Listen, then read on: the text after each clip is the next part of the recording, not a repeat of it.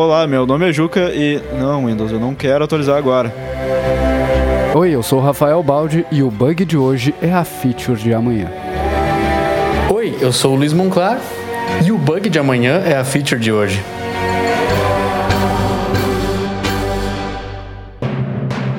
Você está ouvindo o GG Devcast, o podcast que leva sua carreira em desenvolvimento de jogos para o próximo nível.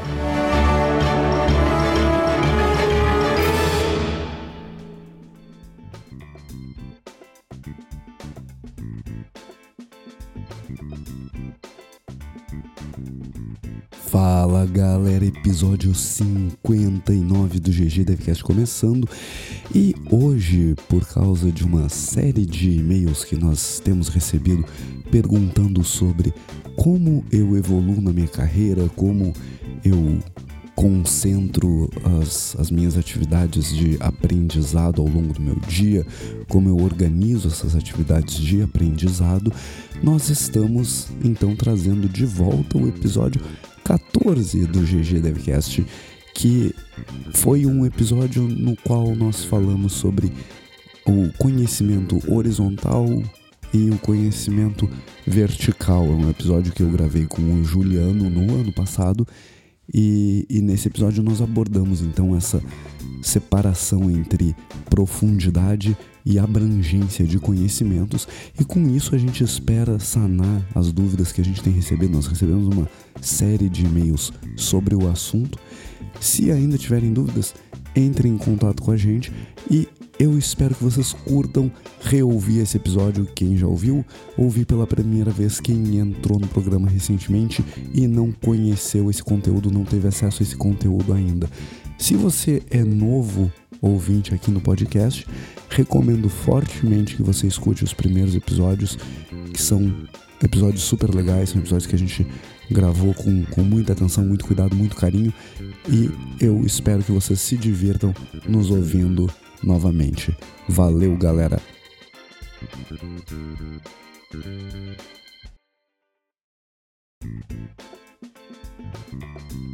E essa semana foi intensa, né, ô Juliano? É verdade, cara. Essa semana a gente teve um pico de downloads aí. Acho que a gente tem que, cara, bem acima do que a gente tá acostumado, né? Então acho que a gente já tem que começar agradecendo aí ao Giliário e ao pessoal do podcast pela citação da gente, né? A gente já escuta o podcast faz um tempo, né? Não é segredo para ninguém que foi é uma referência, ainda é uma referência muito forte pra gente, né? Desde uns dois anos atrás, quando a gente estava querendo, conversando aqui e germinando essa ideia de, de gravar o podcast, eh, gravar o podcast, né? Gravar o GG Devcast. Ainda, a gente ainda está muito no início, né? Mas a gente tem muito forte o podcast como referência e fora isso a gente é ouvinte e a gente admira muito o trabalho dos caras, né? Uhum. O podcast para mim foi o, um, uma das referências que eu fui buscar quando eu tava, né? naquela busca sobre conteúdo para ser um game designer e tal. Daí eu ouvia muito o que o Rafa, Rafael Kunen, tinha para falar lá no, no podcast e foi bem, bem legal, assim. É, toda, todo, todo o conteúdo que eles, é, de graça, compartilharam com a gente. Então, muito massa mesmo. Com certeza, cara. Foi muito legal ver, ouvir os caras falando do, do nosso trabalho aqui, falando bem do nosso trabalho. Acho que aumenta a nossa responsabilidade para trazer conteúdo de qualidade, mas foi, foi bem bacana, né? Só, só temos a agradecer essa galera aí. Quando o Giliar falou que tava maratonando, eu escutei aquilo, eu, eu fiquei bem feliz e pensei assim, tá, agora, agora deu, né? Agora a gente já vamos parar Agora aqui. zerou, chega, vamos, Acho que vamos acabar fechamos. com... zerou a vida, zerou o podcast, é isso que tinha para fazer. E é isso aí. Então tá, pessoal, próximo episódio não tem. não, a gente Acabou, vai continuar, vamos acabou. continuar firme forte, fazendo GG, falando GG para vocês todo episódio. É isso aí, galerinha. Massa.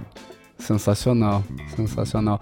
Ô Juliano, você quer começar com um jogo em destaque ou você quer começar com comentários hoje? Vamos começar Você com comentários. Vamos começar com comentários, então. A gente vai trazer um comentário, eu acho que foi bem impressionante. E um comentário que foi bem engraçado. O primeiro comentário que a gente tem pra falar aqui do Adriano Paula. Ele falou no episódio sobre prototipagem o seguinte: Nossa, adorei o cast de vocês. Parabéns pelo trabalho, continuem assim.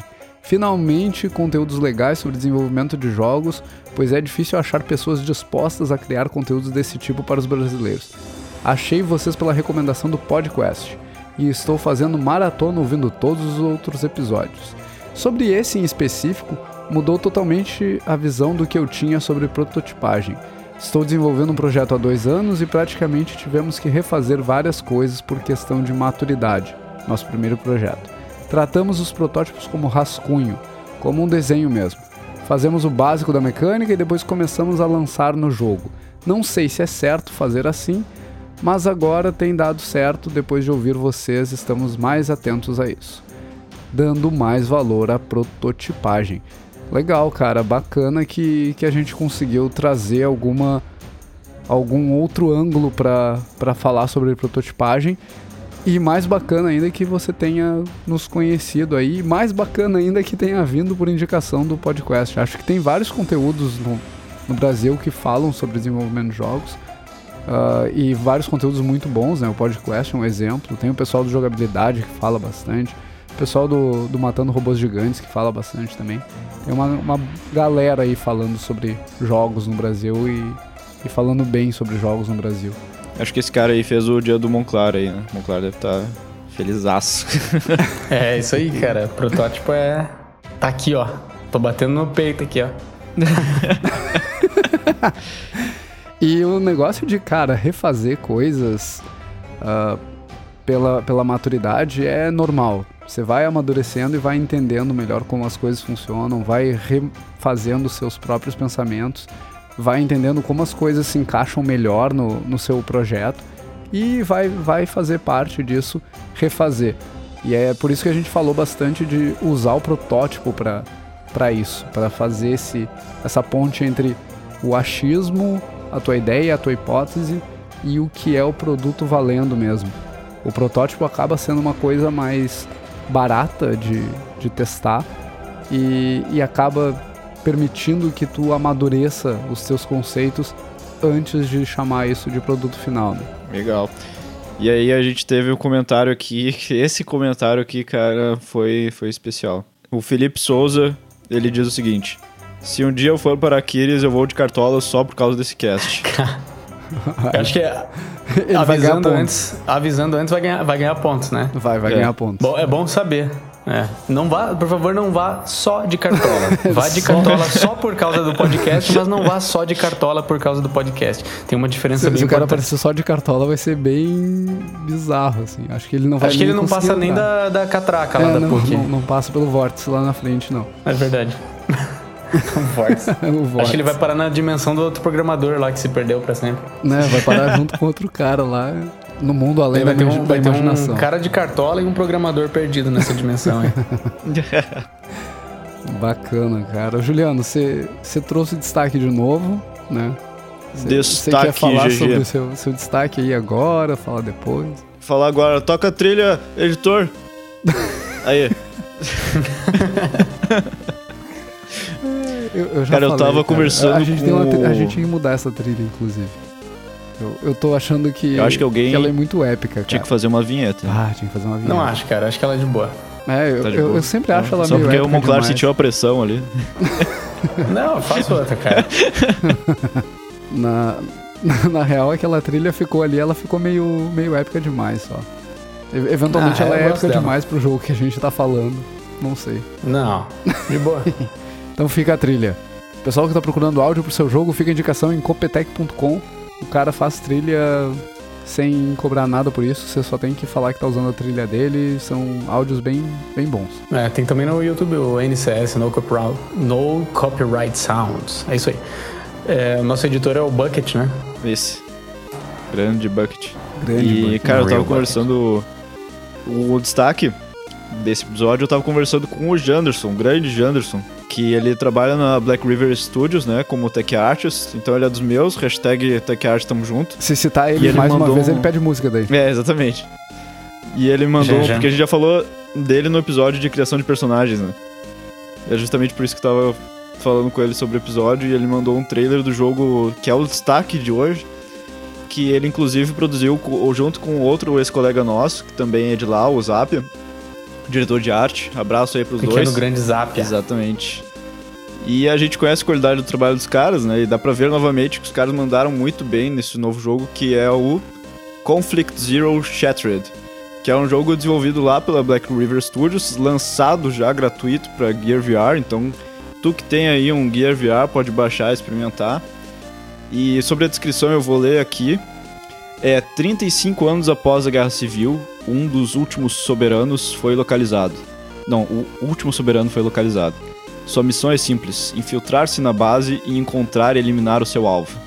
Sua arma é um velho robô de guerra, modificado especialmente para essa missão. Conflict Zero Shattered é o primeiro capítulo dessa história pós-guerra e um primeiro vislumbre do que aconteceu no país de Navarra após anos de guerra. E, olha aí, é, ó, um tá prometendo já. universo ficcional, né? Sim, tá Totalmente prometendo ficcional. um, um sequel aí já, se é o primeiro vislumbre. Quero ver, já quero ver os próximos também. Show de bola. E além disso, vendo o vídeo de gameplay, eu já quero elogiar a trilha, os sound effects, que, nossa, cara, tão, tão muito show de bola, né? Tá bem massa. nos vídeos Tá dá pra ver que o que tá bonitar, né? Os guris fizeram um trabalho excelente. E infelizmente eu não vou poder experimentar, não tenho um Gear VR, lágrimas escorrem do meu rosto. Mas depois de ver jogos excel- excelentes que estão saindo pra plataforma e com o Natal chegando, acho que eu vou me dar um aí. E é, né, tá. O Conflict Zero Shattered, um jogo que tu vai jogar dirigindo um. ah, dirigindo? Pilotando? Pilotando um robô com espada, usando arma e dando tiro nos inimigos. Eu curti muito, o gameplay parece estar muito divertido e tô. tô louco aí pra dar uma brincada nele também. Legal, sensacional, cara. Vamos. Já tem demo dele, não? Ele tá gratuito. Tu ah, pode ele tá gratuito. Não, não tinha entendido isso. Ah, legal. It's free. It's free, mas você obrigatoriamente tem que ter um Gear VR pra jogar, né? Você não pode jogar sem o Gear VR. Creio que sim. Ah, acho que você pode colocar o celular bem perto da tua cara. Você- é programador, você hackeia o teu, teu celular e diz que ele tá ligado num Gear VR. É, eu, eu VR vou fazer e exatamente pronto. isso. Vou jogar no emulador Daí você enfia bem pertinho da cara, assim. Depois eu posto um vídeo fazendo isso, vai ser bem, bem legal. Vai, vai ajudar a galera lá, vai, vai fazer com que mais pessoas baixem. É frio o jogo, você só vai fazer uma maneira da galera conseguir jogar. Mas aí acho que, acho que vai talvez zoar com eles, né? Porque daí não vai vender tanto Gear VR. Melhor não fazer isso. É verdade. É verdade. verdade. deixa, deixa essa ideia pra lá. Faz pra você mesmo, teu homebrew aí. Eu, eu vou fazer pra mim e ficar quietinho. Mas e aí, Juliano, hoje. O que que, que que nos reúne aqui hoje, nesse Cara, sábado hoje a gente vai caloroso falar- de Porto Alegre? Curitiba tá de boa. Caloroso. Sábado, am- sábado ameno de Curitiba, É, 20 a graus. gente tava falando um que beijo. Curitiba- Tá uma delícia aqui. Vida, vida no Very Easy aí de, de Curitiba. É, não. Porto Alegre que é hard mode, cara. Isso aqui. Hard mode, 30 e sei lá quantos graus já.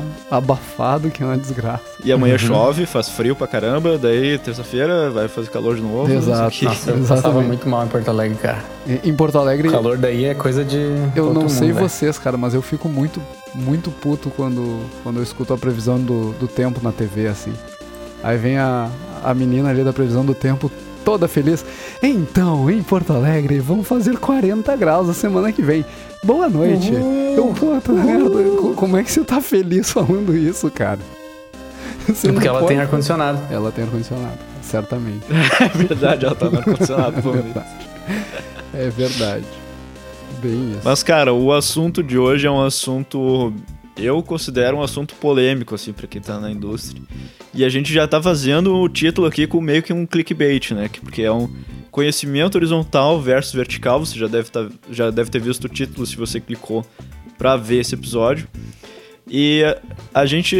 já, vou adiantar um pouquinho aqui, né? Mas eu acho que a gente não acredita em, em horizontal versus vertical, né? A gente é mais horizontal e vertical, né? Mais adiantando. Sobre conhecimento horizontal e vertical, então, a gente vai estar tratando aqui conhecimento horizontal como aquele conhecimento que a gente tem de várias áreas, né? Aquela, quando a gente sabe, por exemplo, se eu sou artista entendo de programação, áudio, eu tenho uma noção de design. E conhecimento vertical como profundidade mesmo, como uma especialização, como o cara que manja muito de modelagem, o cara manja tudo sobre fazer um tipo de textura específica, sei lá, alguma coisa assim, sabe? O cara é um artista de personagem e faz um tipo específico de personagem, sei lá. Programação, o Baldo deve ter uns exemplos aí também, né? É, eu, eu acho que é bem geral, assim, esse, esse conceito. Eu tenho um conceito na cabeça que o, o conhecimento vertical, ele tem a ver com, com foco, e o conhecimento horizontal tem a ver com inovação. O conhecimento horizontal é, é a, a coisa que abrange mais áreas além do que tu, tu te especializou, que é o que te permite ter aquela noção adicional que, que vai alavancar a tua, tua técnica. Tu vai usar outras áreas dentro da tua área de conhecimento para conseguir expandir teu conhecimento, expandir as tuas skills. E, e aí dentro da programação, sim, tem muita gente que se especializa em uma área, por exemplo, o cara se especializa em computação gráfica, mas horizontalmente ele tem algum conhecimento de inteligência artificial, processamento de linguagens. Então, é bem semelhante às outras áreas do, do conhecimento de game, de game dev, né? Uhum. E acho que a gente tem uma... A parte que eu tô falando de ter uma polêmica também é que a gente vê muita opinião dividida em, por exemplo, a, pessoa, a, a, gente escuta pessoas dizendo assim, ah, tem que ter um conhecimento vertical, tem que ter uma especialização e conhecimento horizontal é perder o foco, né? É, é, perder o é perder tempo, né? Perder tempo estudando outras coisas é perder tempo, né? Eu tenho que focar aqui, fazer tudo concentrado na minha área. E também tem a visão do ah, no Brasil o cara não tem como ter uma especialização, ele vai ter que fazer de tudo porque tem que manjar de tudo e não vai fazer sentido o cara ter uma especialização trabalhando com jogos no Brasil. E eu acho que essas duas opiniões tem muitas coisas que fazem sentido nas duas e tem muitas coisas que não fazem nenhum sentido. Então, uhum. a gente nesse episódio aqui, acho que a gente vai tentar trabalhar em cima das duas, né, e fazer um pouco de sentido nessas duas partes, né, no horizontal e no vertical. Certamente. Uh, na, na verdade, eu não sei vocês, né? Eu pessoalmente não acredito mais em, em especialização. Acho que a minha opinião é mega polêmica nesse, nesse sentido. Existe uma, um movimento, principalmente em, em empresas que desenvolvem software e que desenvolvem software como serviço, não, não só como produto. Não é aquele software que é desenvolvido, colocado numa caixinha, entregue para o cliente e ninguém nunca mais toca naquele, naquele software. O software desenvolvido como uma, uma coisa que precisa de suporte constante, que precisa de atualizações constantes. Existe uma cultura se, se formando em torno disso que exige que as equipes, exige que os profissionais saibam mais sobre várias áreas. Não, não existe mais a demanda para aquele profissional que Quer dizer, existe a demanda, mas não é tão grande do profissional que sabe horrores sobre uma única área e não sabe mais nada de nada. O que, o que essa cultura exige é que várias pessoas do time estejam integradas e conhecendo todas as outras áreas para permitir que o time tenha flexibilidade para, sei lá, fulaninho precisa tirar férias. Se o resto do time sabe o que aquele cara sabe, ele pode ir para as férias dele tranquilo, porque o resto do time vai assumir aquela, aquela bronca que está relativa ao conhecimento que aquele cara tem. Ou, ah, temos um projeto novo e queremos dividir o time. Se o conhecimento é especializado, se tem poucas pessoas detendo esse, esse conhecimento específico, tu não consegue fazer essa divisão, nem sempre consegue fazer essa divisão. E aí, no, no caso de desenvolvimento de jogos, falando especificamente de programação, me parece que ah, eu tenho na minha equipe um cara que é especialista em computação gráfica e um outro cara que é especialista em desenvolvimento de redes. Legal, agora eu preciso dividir essa equipe em duas para fazer um jogo multiplayer. Uma das equipes vai ter o cara que é especialista em redes, uma das equipes vai ter o cara que é especialista em computação gráfica. E aí os dois produtos vão sofrer em áreas diferentes. Um produto vai ser muito bom do ponto de vista técnico, ponto de vista multiplayer, o outro, o outro jogo vai ser muito bom do ponto de vista de visual. E esses caras, eles são importantes, sim, mas eles têm que ter conhecimento mais abrangente. O cara que é especialista em computação gráfica, ele tem que ter muita noção de desenvolvimento de rede e vice-versa. E aí eu, eu vou trazer um conceito revolucionário aqui, não sei se alguém já trouxe esse conceito antes, mas eu acredito muito no conhecimento quadrado, assim. Você sabe um monte sobre várias áreas. Não é mais nem vertical nem horizontal. Você expande para todos os lados e vai fundo em várias áreas, mais de uma área. E como, né? que, eu, que eu consegue, como que o cara consegue é, administrar o tempo dele para conseguir ser um cara quadrado. um cara quadrado. Pegou mal o cara o quadrado. O Esponja aqui não. Não, não, não é isso que eu quis dizer, né? Não é quadrado naquele, naquele quadrado. naquela conotação ruim. É um cara com conhecimento é, expandido, assim. Sim. Como é que faz, Baldi? Olha, isso, isso é um, é um desafio, cara. Eu, pessoalmente, não, não consigo administrar meu tempo para fazer isso. Eu acabo aprofundando meu conhecimento conforme eu sinto que, que existe uma deficiência. O último projeto uhum. que a uhum. gente está desenvolvendo na Aquiles, por exemplo, envolveu aprender muito sobre nuvem, sobre uh, computação distribuída, sobre escalabilidade de servidores, sobre bases de dados diferentes bases de dados com as quais eu nunca tinha trabalhado. E aí, nesse momento, eu fui atrás desse conhecimento. Eu percebi, ok, eu não, não sei tanto disso, eu preciso me, me inteirar desse, desse conhecimento adicional que eu não tenho ou que é deficiente. E aí eu fui quer dizer, o que você, estudar isso. O que você quer dizer, então, é que, assim, o cara não precisa se preocupar antecipadamente em saber tudo, mas ele precisa manter a mente aberta para, quando precisar, ele vai ter que mergulhar de cabeça no, no que for preciso para aquele projeto, né? Exatamente. É, é como eu como eu percebo isso, pelo menos, e é como eu tenho feito e tem, uhum. tem dado certo, sabe? É quando é, tu, então, assim, tu te é, depara é mais uma... um novo desafio, tu vai atrás do conhecimento para passar por cima daquele desafio e não te satisfaz com saber o mínimo sobre aquela tecnologia, Sim. sobre aquela metodologia. Então é mais uma questão de, então é mais uma questão de mindset, né? Tipo assim, esquecer essa ideia de, ah, eu tô, eu sei só de redes e eu tô satisfeito com isso e eu não vou precisar mais dar nada o resto da minha vida. Isso aí já para você não, não existe mais, né? Exato. Se o, se o cara se satisfaz em, em ser especialista em uma única área e aquele conhecimento, até o conhecimento em T, que a gente escuta falar muito, que o cara sabe horrores de redes, por exemplo, e um pouquinho das outras áreas, eu acho que isso já não é mais suficiente para ser uhum. um bom desenvolvedor de jogos e para ser um, um, bom profissional na indústria de desenvolvimento de software até. E aí eu não sei como é que funciona isso para game design e para arte técnica. Né? Na programação então, isso é muito primeiro... forte. E, e, existe a. Eu ia falar que eu concordo, cara. Quanto mais você sabe, mais fácil fica para você saltar entre as áreas numa conversa, numa numa troca assim de conhecimento é muito mais você se sente mais preparado a equipe sabe que pode falar com você especificamente é, é muito bom quanto mais você sabe é bom para a equipe em geral você vira um, um cara é, que, a, que, a, equipe pode confiar. É, e assim, antes de ir pro game design, eu queria perguntar, Baldi, e o cara que, que assim, tá numa, numa equipe onde ele sabe um, certo tipo de conteúdo, mas tem mais umas duas ou três pessoas que sabem esse mesmo conteúdo.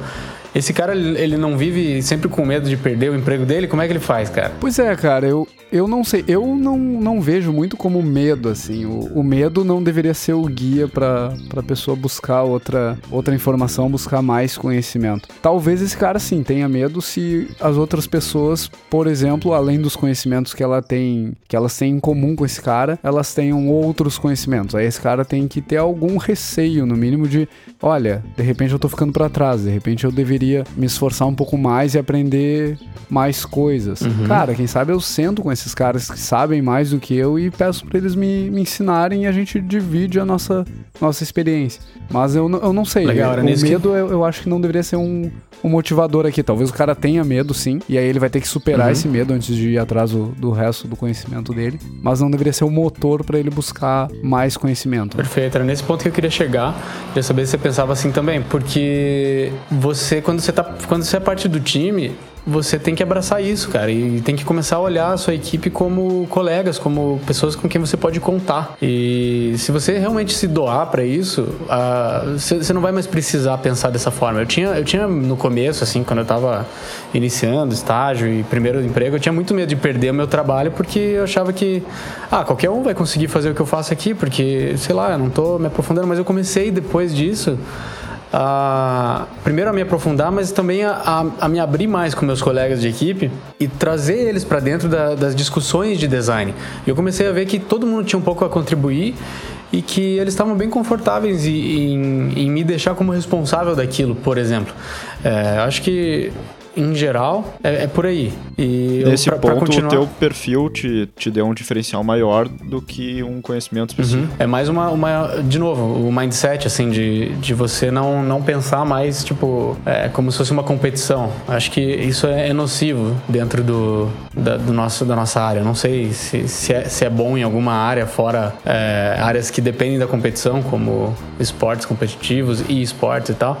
Mas na nossa área, quanto mais colaborativo for o trabalho e mais você puder, puder contar com seus colegas, melhor. E mostrar que eles podem contar com você também. É, e agora, para ir para a parte de game design, é, sobre horizontalidade versus verticalidade, eu acho que é bem similar, sabe? É, um cara que é especializado em mecânicas é, ou balanceamento se ele, se ele ficar só nisso, ele vai ter. Primeiro, ele vai ter muita dificuldade em, em é, achar a ligação entre a, a, mecânica que ele criou com a economia do jogo ou vice-versa, sabe?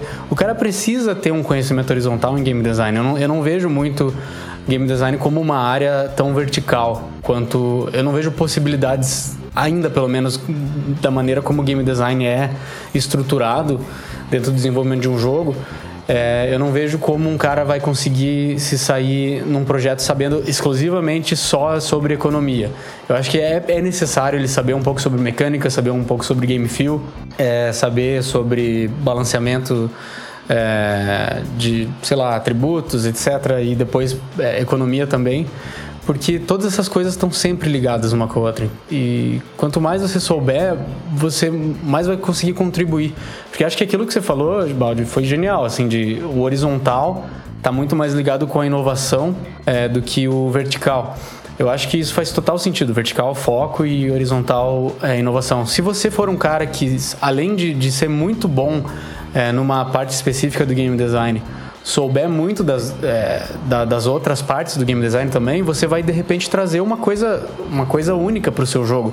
Se você é, além de, de ser muito bom em economia, tá jogando, tá sempre, em, sempre ligado nas, nas tendências do mercado, também tá ligado em, em o que é um fio bom de jogo, você de repente vai conseguir é, juntar essas duas coisas e transformar numa, numa inovação, numa coisa que nenhum outro jogo viu ainda e de repente isso vira um é, industry standard. É, porque pegando junto com isso também, se o cara tem o, o uh, bem com conhecimento horizontal ligado à inovação, porque o conhecimento vertical, ele também corre o risco muito mais do que o horizontal de se tornar obsoleto em algum momento, né? Uhum. Daqui a pouco o mercado dá uma guinada para tipos de jogos que, sei lá, não tem multiplayer, sei lá, tá ligado? Ou uhum. eu tenho uma economia pode muito acontecer. mais simples, tá ligado? Sim, e daí pode o conhecimento, conhecimento vertical, ele começa a se tornar obsoleto, sabe? Porque o cara já não tá aí, o que, que ele vai fazer com todo aquele conhecimento que o cara tem, sabe? Como a gente Exatamente, já teve cara. vários momentos na, na indústria e outras indústrias que morreu e o cara que tá uh, extremamente especializado sobre uma coisa já era, né?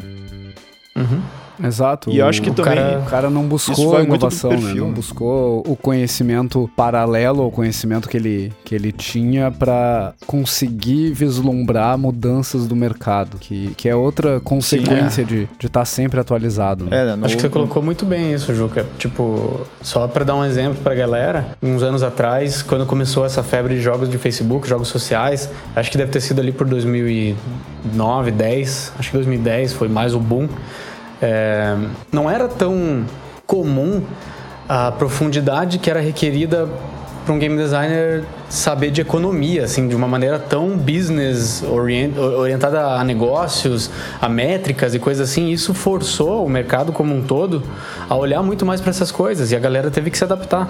É, quem continuou focado só naquele tradicional provavelmente teve dificuldades para encontrar coisas novas a fazer. Sim. Eu tenho um exemplo bem pessoal para falar sobre isso, que é, por exemplo, textura procedural. Que quando a gente estava com Ballistic Web, a gente trabalhava com textura, textura procedural para a versão web, né? Porque por limitações da plataforma. E eu era super especializado em textura procedural. E a gente não tem mais usado nos produtos atuais da Aquiles essa tecnologia. Não tanto com tanta frequência como a gente usava no próprio Ballistic, né? E se eu, se eu tivesse ficado só naquilo, meu trabalho teria sido completamente obsoleto no, na indústria agora. Mas aí uhum. eu fui aprender shader, enfim, outras coisas, né? Pra horizontalizar isso e conseguir me adaptar às novas, às novas mudanças, né? E acredito que isso também é muito do perfil pessoal, da, assim como é legal para a empresa ter alguém como, com conhecimento horizontal também, né? Além do conhecimento vertical e, e ter esse perfil mais quadrado, que nem o Baldi estava falando, como é que tu, como é que tu quer ter a tua contribuição dentro de um jogo, né? A gente tá desenvolvendo um jogo e é uma, uma coisa que Monclar sempre fala, que a gente sempre fala aqui, que a gente está trabalhando com um jogo, não é uma obra de arte, não é um software específico para atender alguma demanda, não. A gente tá fazendo um jogo. Então, tu quer ter conhecimento inteiro do jogo, tu quer ter conhecimento mais das outras áreas, tu quer entender inteiro sobre tudo que tu tá fazendo dentro do jogo, como, como o teu trabalho vai parar em outras áreas também, ou tu quer ter conhecimento sobre algo muito específico, sabe? Aí eu não acho é que, não é, que... Não é que não, não seja uma obra de arte, é, não é um quadro, é isso que eu quis é dizer. É isso, desculpa.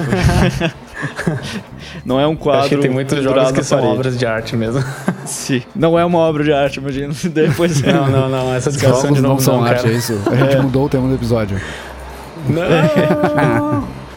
Mas aí só voltando, tipo, quando tu vai, quando tu trata isso daí pro teu perfil pessoal, aí é, é, o tipo de coisa que quando eu penso assim, não, eu quero, eu quero saber sobre outras coisas do jogo também, sabe? Eu quero poder falar e discutir sobre outras coisas também para ter um diálogo legal, sabe?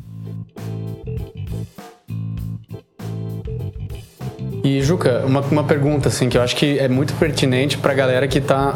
que tem medo, assim, dessa... De novo, é um, eu acho que é um medo muito, muito frequente do cara investir tanto tempo numa, numa habilidade e tal, e de repente ela vê...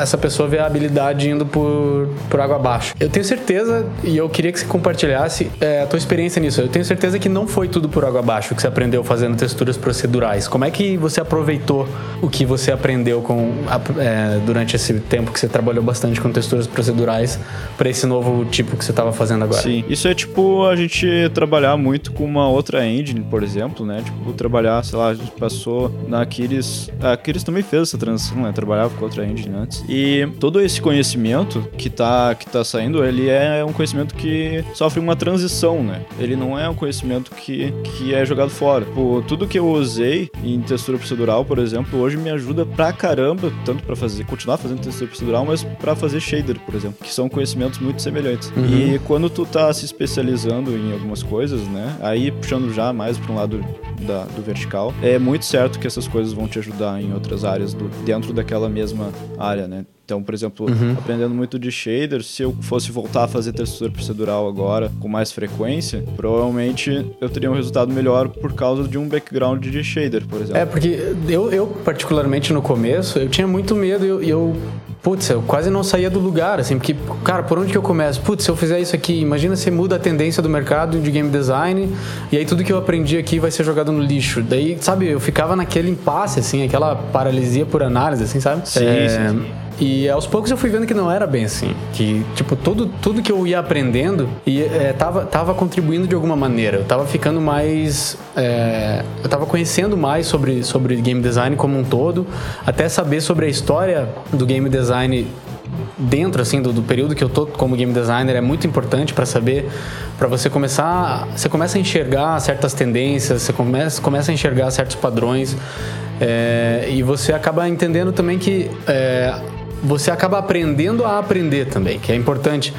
É, o, o, fato de você ter aprendido tudo isso antes, que pode não ser usado 100% hoje, é, porque mudou a tendência do mercado, vai te ajudar de qualquer jeito, porque você já, já sabe os caminhos que você tem que pegar quando você vai aprender uma skill nova. Isso também é muito importante.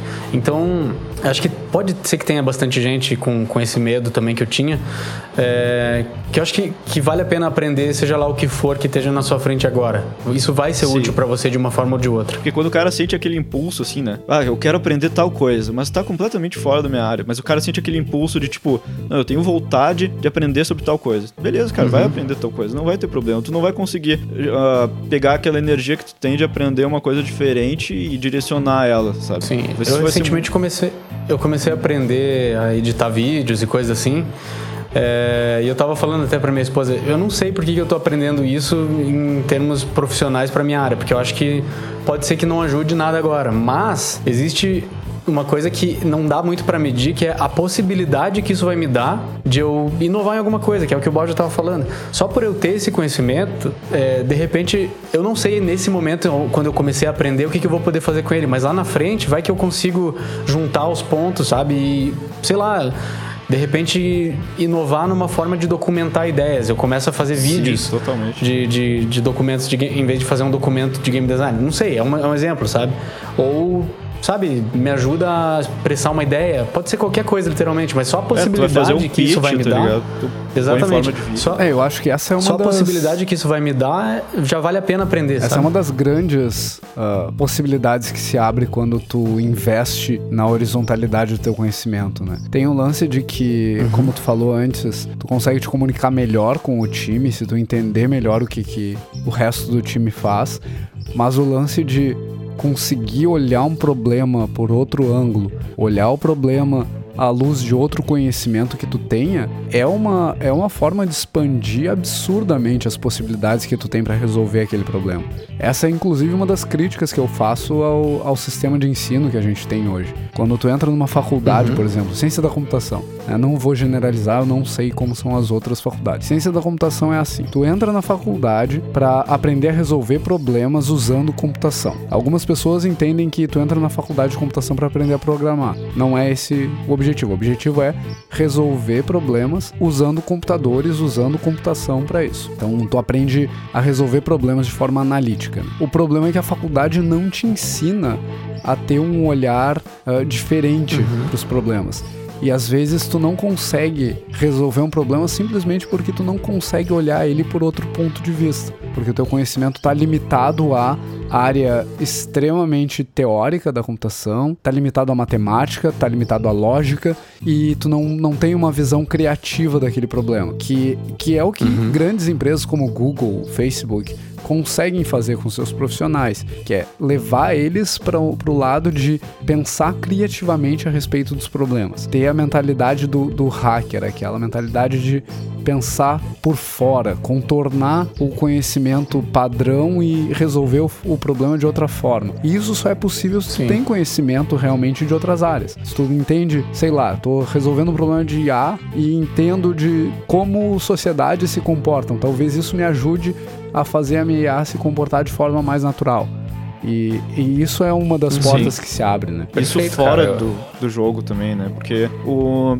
Fora de referências do mercado de jogos também, né? Porque expandindo um pouco isso, não só para outras áreas dentro da indústria, mas um conhecimento que tu tem daqui a pouco de background de filmes que tu já viu, sabe? Tu tá Sim, trabalhando cara. com arte, eu- vocês podem falar isso também sobre a área de vocês, mas sobre arte, cara, tu tem que ter referência de filme, de anime, tá ligado? De ah, live action, tanto com filme como animação, Pixar, além do jogo, sabe? Pra te não produzir outros produtos que são só uma um, ah, que são só tipo uma re- um recycling, como é que é? É, um res- res- só uma reciclagem. Reciclamento, uma reciclagem.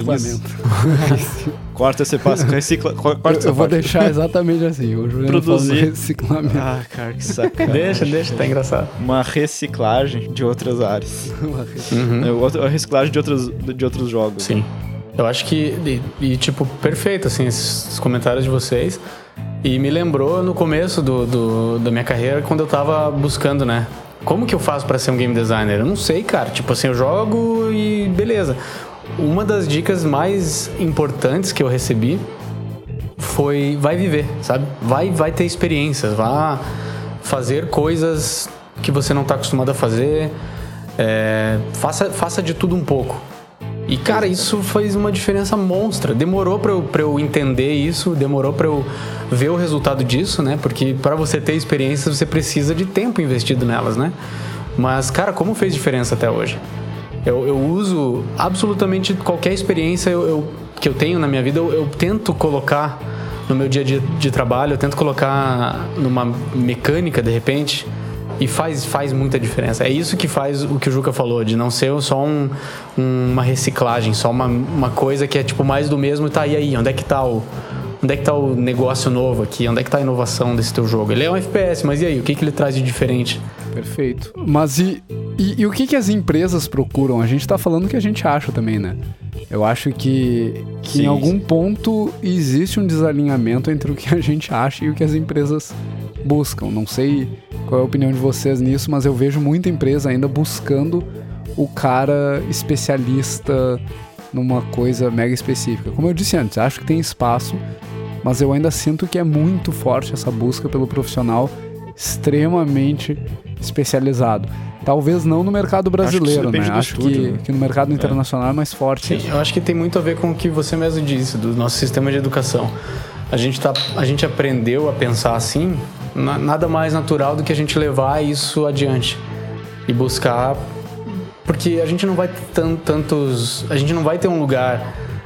Hoje em dia, a gente não tem um lugar fácil para você buscar gente com conhecimento amplo, assim, conhecimento mais generalizado, ao mesmo tempo que aprofundado, sabe?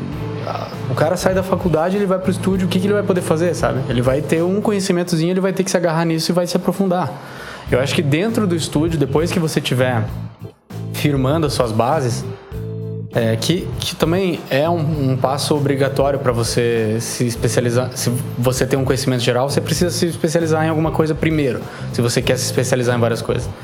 É, você vai ter que fazer alguma dessas coisas primeiro. E aos poucos ir, ir é, ramificando esse teu Tu conhecimento. acha que, que a E- e especialização fazer- é um caminho? Oi? Eu acho que sim também, principalmente porque isso pra quem tá começando, eu acho que é muito difícil uma pessoa chegar e dizer assim, ah, eu conheço de tudo, tá ligado? Isso numa entrevista com, com o cara que tá começando na indústria, acho que não é por aí, sabe? Pega Daí mal. acho que sim, acho que é, tudo que o Monclar ali tá falando faz, faz todo sentido, sabe? Tu que tá iniciando, tu demonstrar que tu já tem uma interesse numa área específica, tu mostrar o teu trabalho, Ah, pri- principalmente mostrar o trabalho, né? Não importa, não importa ah, aonde for, né? Mas ter essa especialização em alguma coisa já mostra que tu tem um norte, assim, sabe? O que que tu acha, Baldi? Eu acho que até- não? até faz que sentido. tá?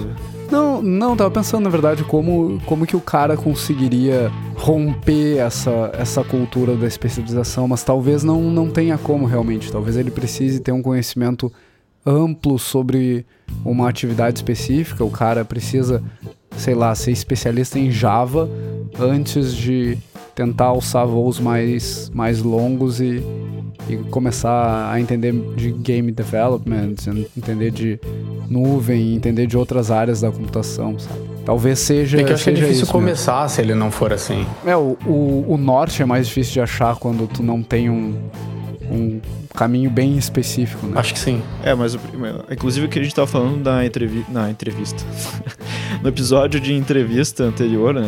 Que tu vai ter uma demanda, a empresa vai ter uma demanda e tu tem que mostrar que tu vai conseguir atender aquela demanda, né? E aí Uhum. tu mostrar que tu tá especializado naquilo, tu tá pronto para atender aquilo, mas que tu também tem um conhecimento horizontal em outras áreas também, que tu consegue Sim. que tem vontade de, de aprender outras Acho áreas. legal. né?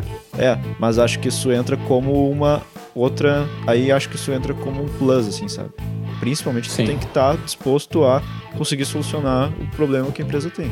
Que o estúdio Talvez em outro nível profissional, sei lá, tu tá buscando uma vaga como um profissional sênior já. Talvez nesse, nesse ponto as empresas vão exigir mais de ti, vão exigir que tu, que tu saiba mais de várias áreas, né?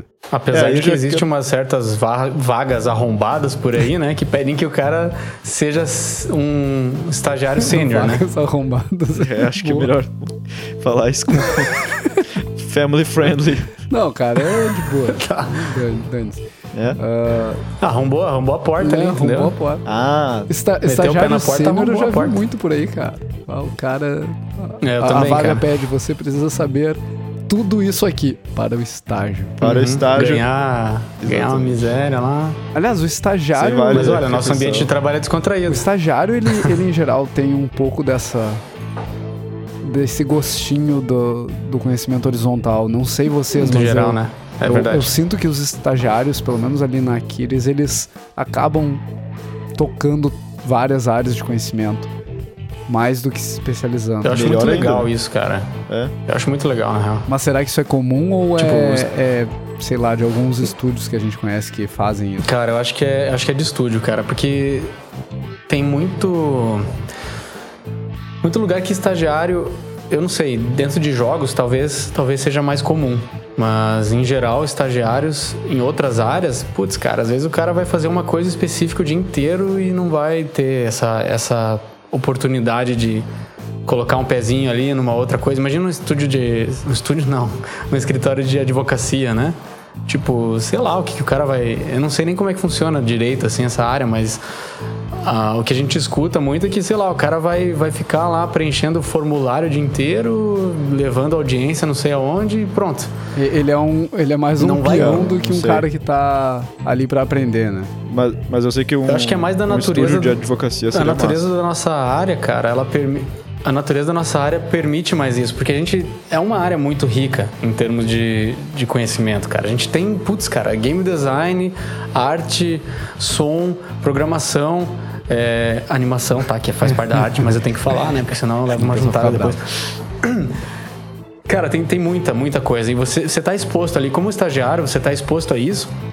É muito legal. E, e é bom quando as empresas te dão essa, essa liberdade, cara, porque esse é o momento que você tem pra testar muitas coisas. E às vezes você na faculdade só você não vai ter tanto acesso a, a uma coisa que você gos- gostaria de fazer, sabe? Na faculdade eu não tive tanto, tanto conhecimento de game design exposto pra mim, mas daí no meu estágio eu tive. E eu me apaixonei por isso. E você permitir esse, esse, esse conhecimento. Desculpa, você permitir o estagiário a andar por essas áreas ali é benéfico pra ele, é benéfico pra empresa. Sim. E todo mundo sai Porque daqui a pouco tu vai descobrir que o tu e o estagiário vão descobrir que na verdade a aptidão dele tava em outra coisa, sabe? Como é Uhum. muito comum.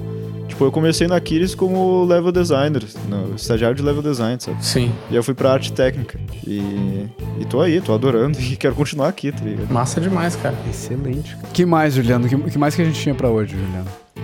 O, o Juliano tem sido o cara das pautas. É. né? Eu acho que. Bem, a gente falou sobre que tipo de profissional a empresa quer, né? Porque que tipo de perfil a empresa vai querer. E, o que, que vocês acham de. Tem muita, tem muita gente que compara o Brasil com lá fora. Vocês acham que essa discussão é uma discussão recente? Vocês acham que, por exemplo, há um tempo atrás, há, há um tempo atrás eu sei que eu não via tanto essa discussão de.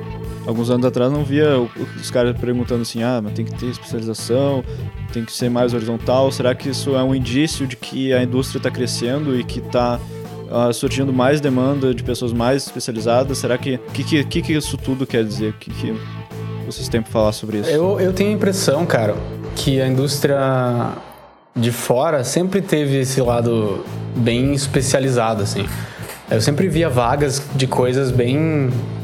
Quanto maior a empresa, né? mai- Mais específico vai, mais específicas vão ser as vagas, né?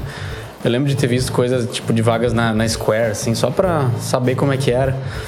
Que tinha gente que ia ser especializada em fazer cabelo, eu acho, alguma coisa assim de personagem, saca? É. Mas eu, eu não sei, cara. Tipo, eu vejo a indústria brasileira diferente da indústria americana nesse quesito. É uma, é uma opinião própria, assim, talvez só, só de experiências próprias, porque eu não, não tive tantas experiências assim com, com várias empresas, mas é, eu vejo o conhecimento ger- geral no Brasil sendo mais bem aproveitado do que lá fora, mas tem, tem colegas brasileiros meus que estão trabalhando lá fora e por terem esse conhecimento geral estão se dando muito bem também, sabe? Então isso é o que a gente negócio vê meio- como mais diferencial, né? Quando o pessoal vai, Aham. vai lá e fala assim, bah, o pessoal adora que eu tenho conhecimento de várias áreas diferentes. Sim. né? Amigos nossos que foram para estúdios da Europa lá. E aí os caras, os, os donos, sei lá, o pessoal, a equipe desses estúdios ficavam impressionados, assim, pô, você sabe disso também, mas tipo, isso nem é a sua área. E daí, cara, eu tô aqui e aprendi a fazer isso. E daí o cara ia lá e resolvia o problema. Então, eu, eu acho que eu fugi da tua pergunta, tá ligado? Mas Não, eu acho que tá sei bem lá, acho que acho que faz Eu- eu sentido. acho que faz sentido, tipo. Até porque é um tipo de perfil que, como a gente não. Como a gente tá começando a se estruturar, a gente tem. tá começando a, sei lá, formar cursos de jogos aqui no Brasil, como ainda tem, tá muito no início, acho que tem um perfil que, que meio que se destaca agora na indústria, porque é o perfil mais de autodidata, sabe? Que é o cara que vai correr atrás, que é o cara que vai aprender sobre coisas quando o projeto tá pedindo, sabe? Que não vai esperar alguém dizer pra ele assim, ah, tu precisa aprender tal coisa, tu não tá vendo, tá aqui na tua cara, não vai aprender tal coisa, tá ligado? Então, como uma como como tá desse jeito ainda, como tá muito no início e tal, esse, esse tipo de perfil acho que ele vai acabar meio, meio que no na parte assim de sobrevivência, sabe? Sim, mas ao mesmo tempo eu vejo comentários até no, no, no podcast 228 lá, que o Nicolas da Ubisoft comentou que quando ele veio aqui pro Brasil ele não viu diferença entre as discussões, entre o nível técnico da galera pro, pro pessoal lá de fora. Sim. Ou seja, é, eu acho que isso vai ser uma característica muito forte da indústria brasileira, a galera que aprende por demanda. E eu não vejo eu não vejo muito. Eu, eu, sinceramente, acho que vai continuar assim, porque é muito do nosso perfil ir lá e fazer e ir aprendendo. Tipo, não sei, cara. É uma coisa meio brasileira. Talvez. Eu não sei se é uma coisa só minha. Mas. Eu acho que faz É, total e, sentido. e lembrando que a nossa indústria está começando também, né? Então a gente tem muito esse, esse perfil de generalista. A gente precisa ser generalista. A gente, em geral, fora poucas empresas que estão mais organizadas aqui no mercado nacional, a maioria das empresas são pequenas. São equipes de duas, três, quatro, dez pessoas. E dentro dessas equipes não, não tem como tu ser especialista. Tu é obrigado a, a saber mais tem de outra- outras áreas, né? Tem outra coisa importante nisso, cara, que é a demanda do mercado. É o tipo de, de produtos que estão sendo feitos. Eu acho que hoje em dia tá saindo muita, muitos produtos que requerem mais um conhecimento generalista do que, o do que um conhecimento específico demais. A gente não vê mais tantos jogos como um Final Fantasy saindo quanto há uns 10, 15 anos atrás, sabe?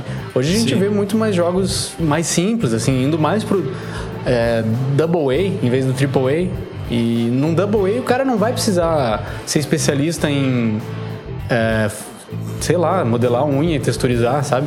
O cara vai Sim. ter que saber mais uma coisa mais geral e quanto mais robusto esse conhecimento geral for, melhor, eu acho. É, eu acho que uma coisa que é importante deixar claro, assim, e acho que já dá pra entender isso vendo. Eu não quero atualizar o Windows, obrigado. Porque a gente tá falando aqui que uma coisa não exclui a outra, né? A Não. O, o horizontal, o cara que tem conhecimento horizontal não quer dizer que ele não tem uma especialização, sabe? Isso é, isso eu não quero, não quero que tenha dúvida nenhuma, sabe? Isso é extremamente importante deixar claro. Não, conhecimento horizontal é tem essa importância e o cara que tem conhecimento horizontal não quer dizer que ele não sabe de uma coisa específica muito bem. sabe? Eu acho que o conhecimento horizontal também, uma vez eu ouvi. Ah, por acaso foi no podcast também. O pessoal falando sobre o perfil dos leads, eh, lead designer, lead programmer, lead artist, eh, que tem mais essa, essa, essa veia generalista do que, do que o resto do time, porque aí ele consegue eh, se comunicar de igual para igual pra, com essa galera do, do time, né? Mas aí os especialistas em balanceamento, em, em mecânicas e tal, vão assumir a bronca. Mas o cara ele vai, vai conseguir gerenciar isso tudo direitinho. Eu acho que também é um caminho, entendeu? Se você é, busca saber um pouco de tudo, você pode potencialmente ser um lead a alguma coisa da sua área, sabe? Sim, exatamente. Até porque sem isso, tu não, é que nem tu falou, o cara não vai conseguir se comunicar, né, com, com outras Faz áreas. bastante sentido. Faz bastante sentido. E aí entra o ponto de vai ter espaço para esses caras aqui no, no mercado brasileiro? Vocês enxergam espaço para isso acontecendo aqui? Espaço para o cara ter, sei lá, muito mais conhecimento numa área? Qual é o- a visão de vocês pro futuro? Eu acho que tudo é meio que sob demanda aqui no Brasil. Tipo assim, é tudo muito específico de projeto, específico de estúdio, específico de momento. A gente ainda não chegou num ponto que tem tanta liberdade pra ah, hoje é, eu quero fazer um jogo single player enorme, beleza. Não, não tá nesse nível aqui ainda. A gente não tem gigantes aqui ainda pra, pra conseguir ter isso, saca? Saquei. É, mas ao mesmo tempo eu acho que se o cara quer aprender alguma coisa muito específica, ele tem essa liberdade também de ir atrás. Tudo bem que vai ser muito mais difícil, né? A gente não tem tanto acesso assim aqui, mas ele vai conseguir de repente fazer um jogo que o diferencial dele tá em alguma coisa específica que ele saiba muito bem, sabe? Por exemplo, se o cara manja muito de fazer vamos dizer assim, ó, o cara tá no Brasil aqui, ele, ele tem muita experiência em fazer multiplayer, sei lá, ele veio de um background de, de programação de back-end, por exemplo, e sabe fazer jogo de multiplayer extremamente otimizado e que funciona muito bem. Ah, o cara vai fazer um jogo que tem o diferencial da especialização dele, sabe? Eu acho que ainda tem, ainda tem espaço pro cara, se ele quer aprender uma coisa de forma profunda, ele fazer um produto que também dá destaque pra isso, sabe? O que, que- o que que vocês acham sobre isso? Acho que sim, acho que a gente vê isso também. É, tem, tem a galera que desbrava ali, que faz, faz esse tipo de coisa. É mais arriscado, mas eu vejo.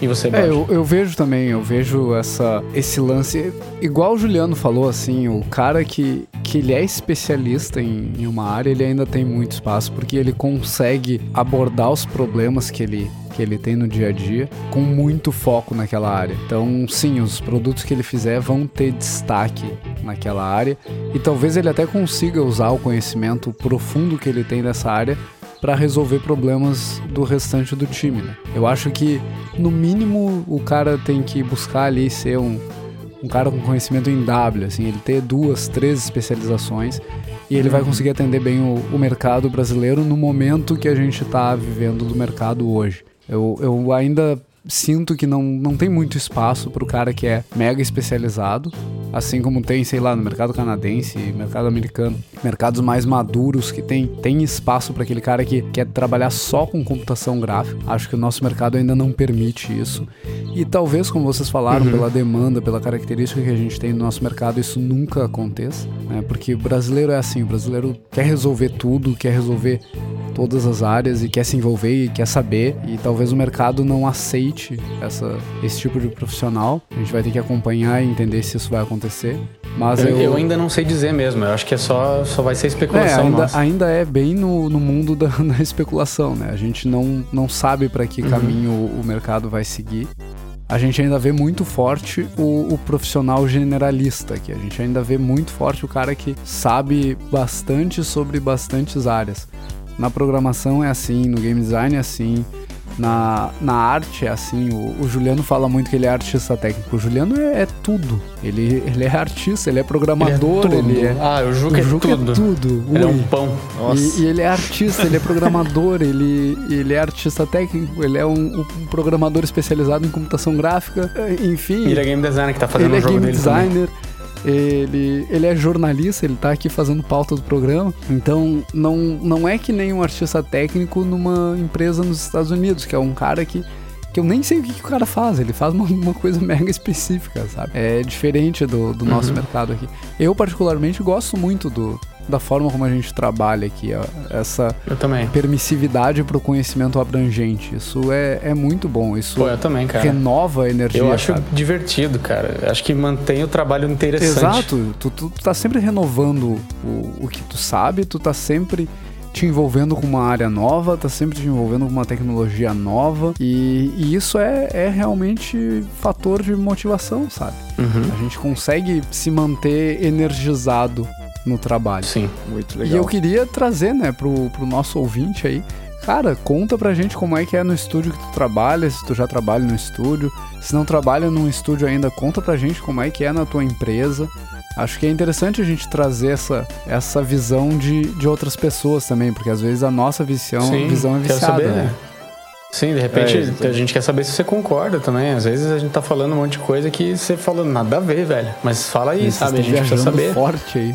E fora isso, se, se você curtiu ou não curtiu, né, é importante os dois lados, deixa seu comentário lá no, no blog ggdevcast.com.br. Se quiser ir direto pro episódio, tá em ggdevcast.com.br barra 014. Tem os outros episódios lá também. Se você ouviu outro episódio e esqueceu de comentar, comenta lá, a gente tá à disposição para responder suas dúvidas e para ouvir tua participação também, né? É, é bem importante que Yeah. que esse programa não vire uma coisa só nossa. Nossa intenção é trazer cada vez mais a participação de, de cada uma das pessoas que está nos ouvindo aí. Uhum. O Juliano vai fazer o jabá do Discord. E eu- comentem lá no Discord também. A gente tem sempre discussões muito legais aí. Semana passada a gente teve uma discussão muito maneira também. A gente já tem um De canal repente- de programação para vocês, programadores, também poderem discutir. Verdade. Quero ver a presença dos artistas aí para justificar eu criar um canal de arte também. Né? E os game designers também. Acho que não sei se tem algum lá, cara. Cara, eu, eu não lembro de ter Tem? visto ninguém de, de game design. Desculpa aí. Nenhum game designer lá. E Ah, tudo bem, né, cara? Eu sempre fui meio lone wolf, assim. O, o Monclar tem menos trabalho, né? Porque o pessoal não pergunta nada pra ele, aí é fácil. Sim, exato. Fico, fico o dia inteiro sentado olhando pra um- uma planilha. Que triste isso, cara. Mentira, não faço isso. Tá, tá de sacanagem, porra. Fico fico jogando o dia inteiro. É, ga- game design, a visão que eu tenho do game design Também é, mentira. é justamente essa. O cara joga o dia inteiro, faz nada, e aí de vez em quando abre uma planilha Uhum. e, e eu não sei. Fica mexendo É, nos eu não sei porque ali. normalmente pra- a planilha tá escrito gastos da semana, assim. É, eu não, não sei se tem a ver com. O que, que isso tem a ver com o jogo e tal. né? Enfim, né? Lista de mercado da semana. Cara, show de bola e por mim é GG. GG.